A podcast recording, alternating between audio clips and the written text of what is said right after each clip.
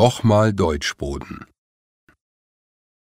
Im Mai 2009 kam ich zum ersten Mal in die Kleinstadt, gut eine Autostunde nördlich von Berlin gelegen, und blieb drei Monate. Zehn Jahre später, im Frühjahr 2019, kehrte der Reporter in die Kleinstadt zurück und hat es nicht so ganz anders gemacht als beim ersten Mal.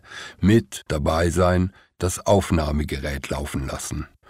Dies sollte nie nur ein blödes Fortsetzungsbuch werden, eher der Versuch, noch einmal neu, klug, dumm zu sein und in der Tradition der Reporter, die ich bewundere, nicht alles von Anfang an zu wissen, was selbstverständlich nie ganz funktioniert.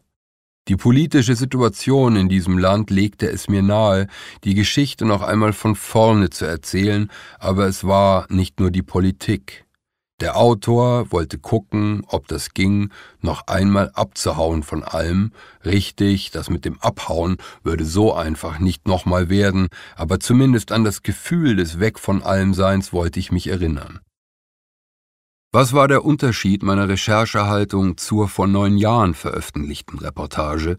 Naja, ich hatte schon verstanden, dass die Feier und romantische Verklärung des Kleinstadtprolls, die im ersten Buch so exzessiv Thema und der Schmäh gewesen waren, als eine demonstrative Gedankenlosigkeit oder Denkverweigerung, man konnte auch sagen, als Feier eines Anti-Intellektualismus gelesen werden konnten – Darum war es mir natürlich nie gegangen. Im Gegenteil, ich war ja intellektuellen Fan.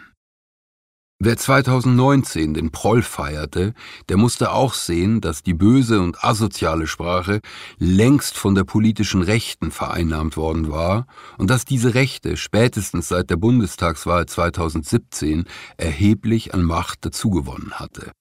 Bei meinen Recherchen vor zehn Jahren hatte mir schlicht die Fantasie gefehlt, um zu erkennen, dass der Flirt mit rechts kein abklingendes Phänomen der Nachwendezeit und der jüngeren Vergangenheit gewesen war, sondern dass Rassismus, Menschenverachtung und Demokratiefeindlichkeit noch einmal deutlich zulegen und erheblich an politischer Relevanz gewinnen sollten.